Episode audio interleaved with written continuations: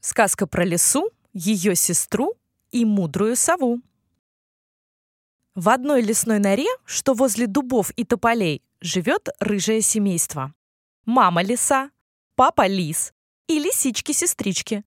Живут они хорошо, сыто, каждый день гуляют возле речки и ходят на лесную опушку послушать пение птиц. Одна лишь беда – сестрички-лисички поладить никак не могут. Постоянно спорят ругаются. А у меня хвост длиннее, а моя шерстка рыжее, зубки у меня острее, а я хитрее и умнее. Так и спорят целый день. А папа лис печалится, видя то, как его лисички подружиться не могут и уступить друг другу. Любит он своих дочек очень сильно и всех одинаково. Грустит он от того, что лисички соревнуются. Душа у него от этого болит. Одним теплым днем вышли лисички-сестрички гулять на опушку. Там лисы увидели большое дерево, а в нем широкое дупло. И тут лисички нашли о чем спорить.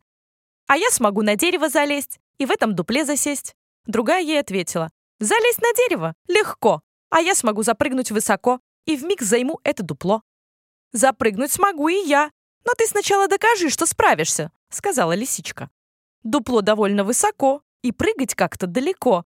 Давай, сестричка, покажи. Свои слова ты докажи». Лисичка немного сжалась и грустно посмотрела на дупло. Оно действительно было высоко, что и залезть на него было бы непросто, не то что запрыгнуть. Но спор есть спор, поэтому деваться было некуда.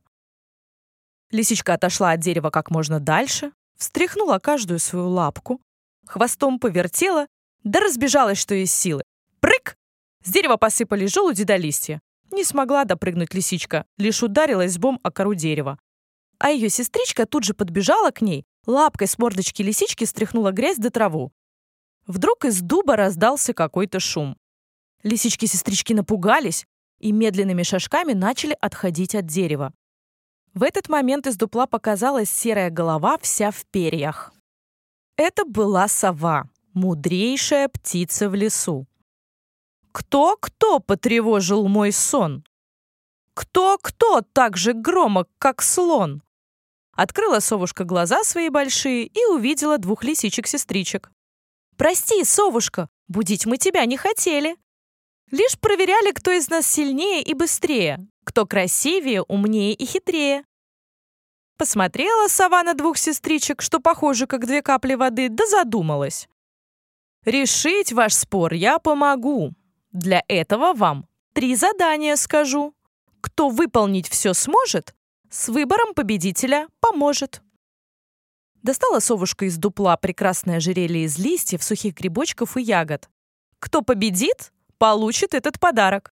Он будет всегда напоминать победителю, кто лучше всех и почему. Понравилось ожерелье лисичкам, поэтому решать задания эти сразу согласились.